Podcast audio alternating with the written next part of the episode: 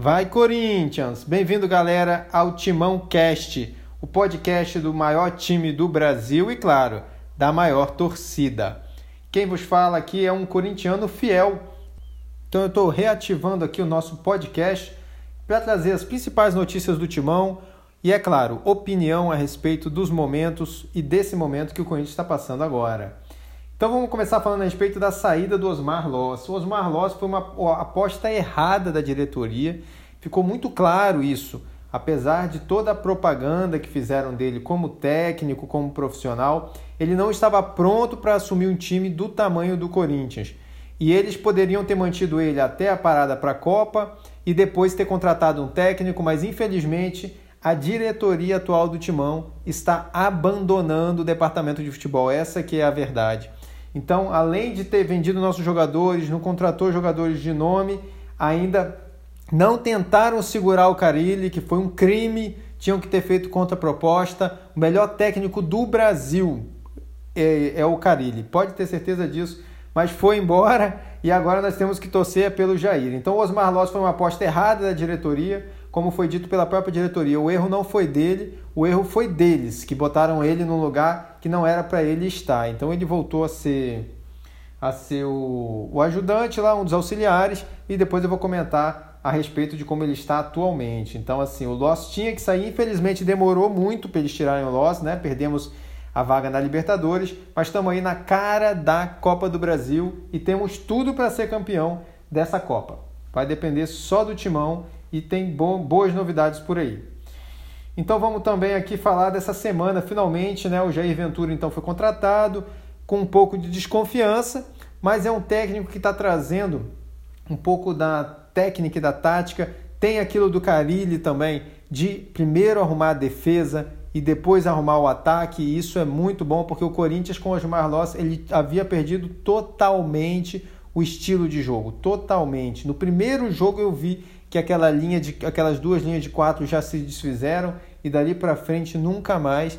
E a melhor zaga está quase sendo a pior zaga, né? A melhor defesa está quase a pior defesa por causa dos Osmar Loss. Mas agora nós estamos no novo momento com Jair Ventura e saiu o Loss, né? Loss é perder, perdido em inglês. Entrou a Ventura, uma boa Ventura é, um, é o que o Corinthians está precisando agora, esse novo técnico. E aí ele teve essa semana para poder aplicar um pouco do trabalho dele, treinar e também descansar os jogadores, que infelizmente uma coisa também que o Loz não fez e foi muito errado, porque o Carilli estava fazendo era botar time reserva para jogar, para descansar os jogadores para os times, para os campeonatos mais importantes. Ele não fez, foi burro e os jogadores desgastados não tem como render. Então por isso que é um dos motivos dele não ter conseguido resultado, além de ter insistido no Roger, enfim, em outros jogadores ele, o que faltou para ele, para mim, foi comunicação. Se eu fosse ele, o que, que, eu ia fazer? Eu ia ligar pro Carilli, mano. Ia falar com ele, vem cá, meu amigo, como é que tu faz esse time ganhar? Porra, se, se o cara não conseguiu aprender, foi até a parada pra Copa só perdendo, ele tinha que viajar pra, pra Grécia, sei lá pra onde o Carilli foi, e aprender com o cara, porra. O cara entende das coisas. Mas enfim, vamos pra frente. Então Jair Ventura chegou e o método de treino dele está sendo mais interessante, os jogadores estão comentando, os a imprensa também a respeito, porque ele não fica sempre repetindo aqueles mesmos treinos, ele faz vários tipos de treino de domínio de bola, de passe, de drible. Eu acredito que isso vem aumentar o repertório dos nossos jogadores para melhorar também o espetáculo, né? as partidas do Corinthians.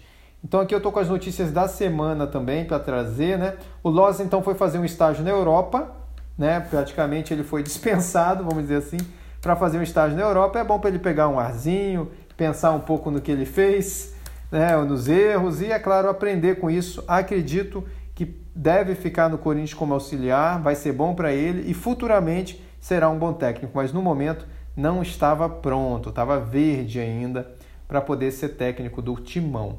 Então a primeira coisa que o Jair fez, uma das coisas que ele fez que eu apoiei, foi tirar o Pedrinho do time titular, porque o Loss colocou o Pedrinho do time titular porque por pressão, porque o Carilli mesmo ainda não estava, colocava em um jogo, em outro jogo não colocava. Ele sabia que o garoto não tinha condição física para poder suportar um jogo inteiro e o Loz insistiu, insistiu e o garoto sumiu, já não estava fazendo quase mais nada em campo.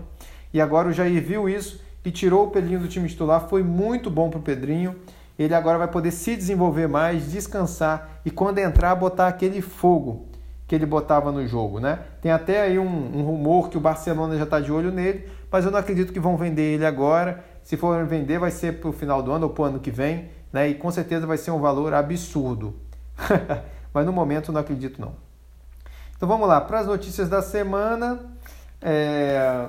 Tem o Matheus Matias foi emprestado para o Sub-20, né? Eu peguei as notícias da semana e algumas que eu achei importante aqui. Então eu achei legal colocar o Matheus Matias no Sub-20. Infelizmente, né, os jogos que ele entrou, ele sempre entrava no segundo tempo, afobado, querendo querendo fazer e não deu para sentir aquela segurança, aquela firmeza nele, né? Então eu acho que ele está precisando de rodagem no, no sub-20, jogar partidas lá, sentir o Corinthians do sub-20 para quando ele estiver pronto ele entrar no time de cima, ele poder apresentar o futebol, fazer os gols dele, né? Então foi bem legal isso também que o Jair Ventura fez, a retirada do Pedrinho, a saída do Roger agora, ele reconheceu o que o Loz não reconheceu, meu Deus, como que o Loz não reconheceu que o Roger era um zero à esquerda, tinha, tinha lance e se botasse um cone, a bola batia no cone e entrava, e o Roger ia e botava para fora. Eu gosto do Roger, por incrível que pareça, o cara é corintiano, mano, de coração, mas o cara não consegue fazer gol, vai fazer o quê? Atacantes tem que fazer gol. Então foi muito bom também do Jair Ventura isso ter tirado o Roger, fez muito bem para o Corinthians, né? Nós vimos a virada aí contra o esporte, né? O início da reação do Timão e se Deus quiser vem muito mais reação por aí, nós vamos ter bons jogos e bons resultados.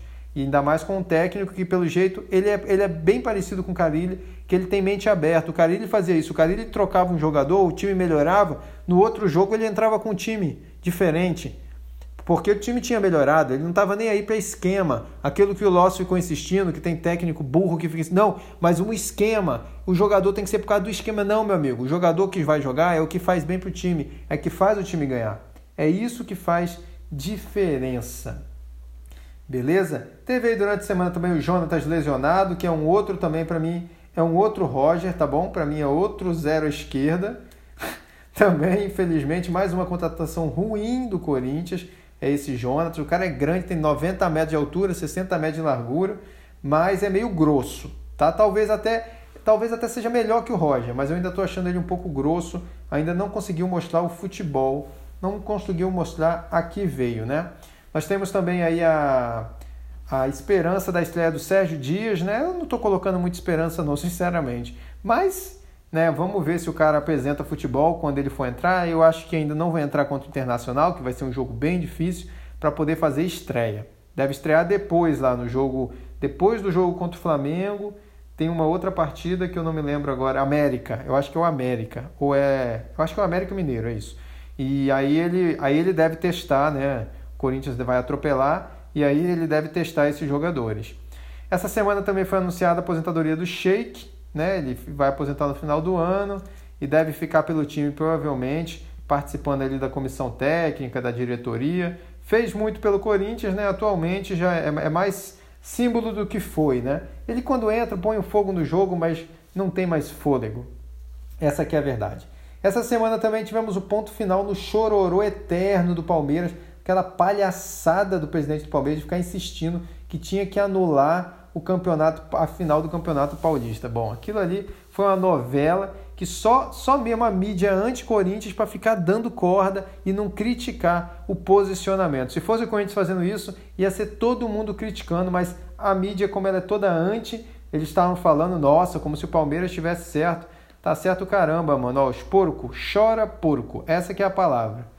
Chora porco. Essa semana também tem a apareceu aí a possibilidade do Diego Tardelli né, vir para o Timão em 2019. Eu acho que seria uma boa contratação.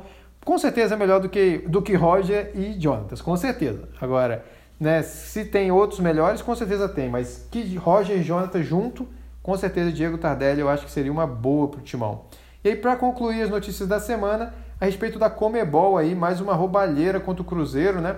E eu fico achando assim, cara, como é que pode os times do Brasil não se juntarem para acabar com essa palhaçada da Comebol. Eles deviam. O Brasil tinha que fazer, o Clube dos 13 tinha que se unir e fazer a Libertadores da América aqui. E com juízes brasileiros, porque você vai ver jogo da Libertadores, é uma pancadaria, entendeu? Os juízes roubam para os outros times. Tanto que os maiores ganhadores da Libertadores são times de fora. Por quê? Porque é um campeonato que é roubado descaradamente. Como é que pode? O Brasil tem os melhores times da América do Sul. Todo mundo sabe isso, mas o campeonato é roubado.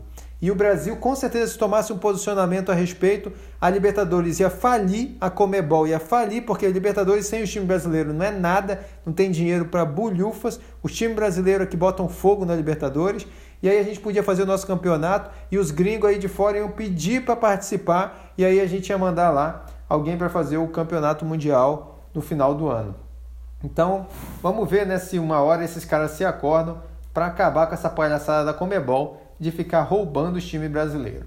Beleza? Então já foi aqui as notícias da semana. Então vamos agora para o pré-jogo, né? A gente tem jogo no domingão, domingo às 16 horas. 16 horas? Se eu não me engano é isso mesmo. 16 horas tem jogo contra o Internacional.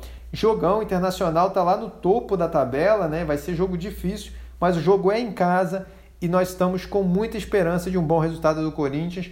Corinthians vai vir sem centroavante, como eles dizem. Eu não vejo assim, eu vejo que o Corinthians vai vir com dois atacantes. Para mim, a formação do Corinthians é a 4-4-2.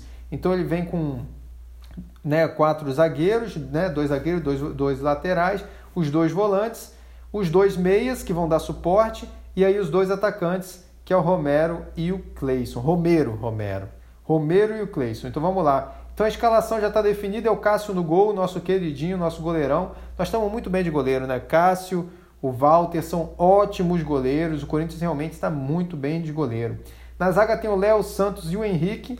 São bons zagueiros. Léo Santos pegou a vaga né, do Pedro Henrique. Eu acho um bom zagueiro, eu acho que ele tem uma saída de bola melhor. Aí, ficou fazendo falta, depois que o Balbuena foi embora, ficou fazendo falta uma saída de bola de qualidade. O Léo Santos está trazendo um pouco devagarinho ele está se firmando no time titular. Na lateral direita aí temos o Fagner voltando de lesão. Fagner que está realmente representando, jogou jogou com dores contra o Flamengo, mas representou e agora está de volta. Nosso lateral aí, que é lateral de seleção. E na lateral esquerda, Danilo Avelar, que infelizmente, né, gente, vamos, vamos ser realistas, não está jogando grandes coisas não, né? É um jogador bem fraquinho não é, muita, não é muito, não. Se eu fosse o Corinthians, já estava atrás de um outro lateral esquerdo há muito tempo. Mas, por enquanto, está servindo Danilo Avelar. Ali, os dois volantes é o Gabriel e o Douglas, né? Gabriel está cobrindo o Ralph. Ralph, para mim, é um jogador incomparável, mas que também a idade já está chegando. Eu não sei, eu já percebi que no final do, dos jogos, no final do segundo tempo, o Ralph já não consegue mais manter o ritmo. Então é um jogador que tem que ser substituído aí depois de um certo tempo, porque ele já não está mais aguentando, porque ele é o cão de guarda da defesa, né? E o Gabriel, ele faz bem esse papel. O Douglas é um, é um volante que eu não entendi também por que, que ele é titular.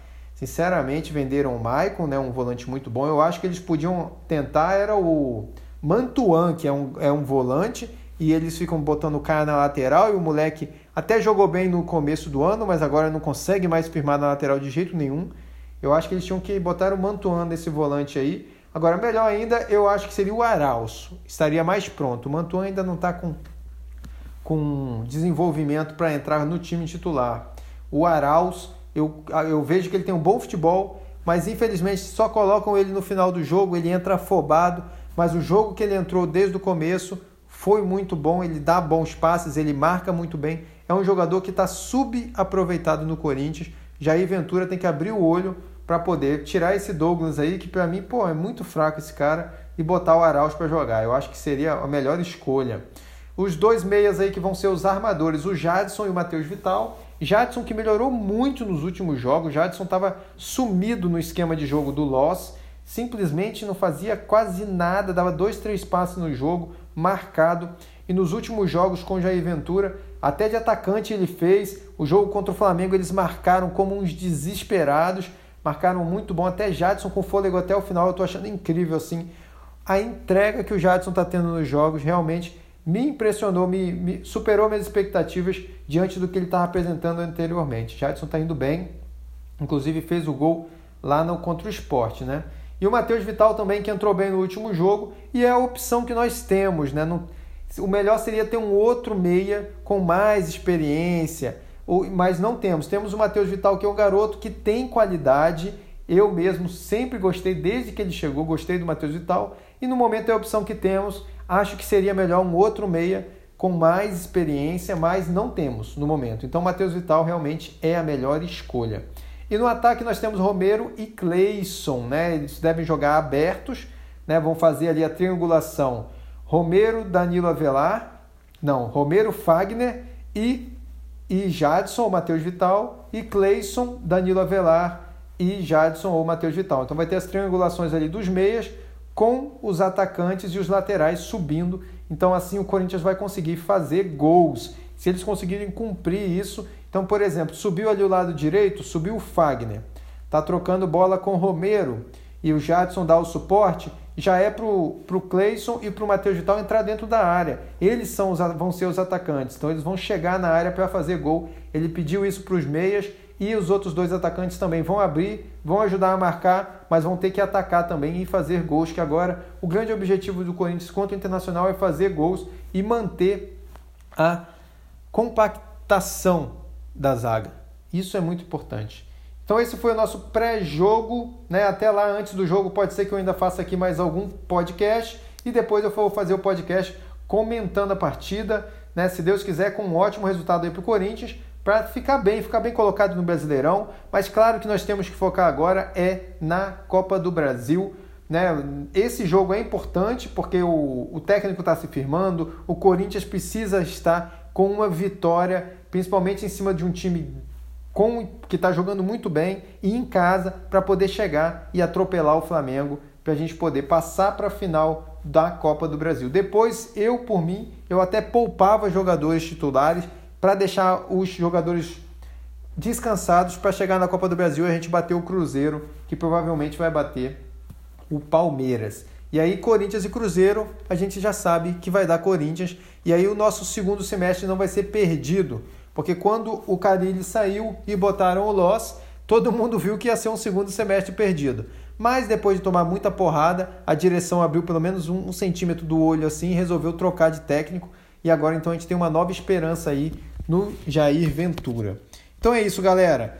Fico aqui mais um Timão Cast. Eu vou estar fazendo novos podcasts, não vão ser tão grandes como esse. Esse tá, atualizando geral, mas em breve eu volto para sempre fazer podcast no máximo 5 minutinhos aí para a gente poder estar tá trocando ideias sobre o Corinthians. Se você quiser mandar um e-mail para mim, manda para corinthianspodcast.gmail.com, tá? Participa aqui do nosso podcast. Eu fico muito feliz de estar tá sempre interagindo com a fiel torcida. Beijo então do Timão, até a próxima.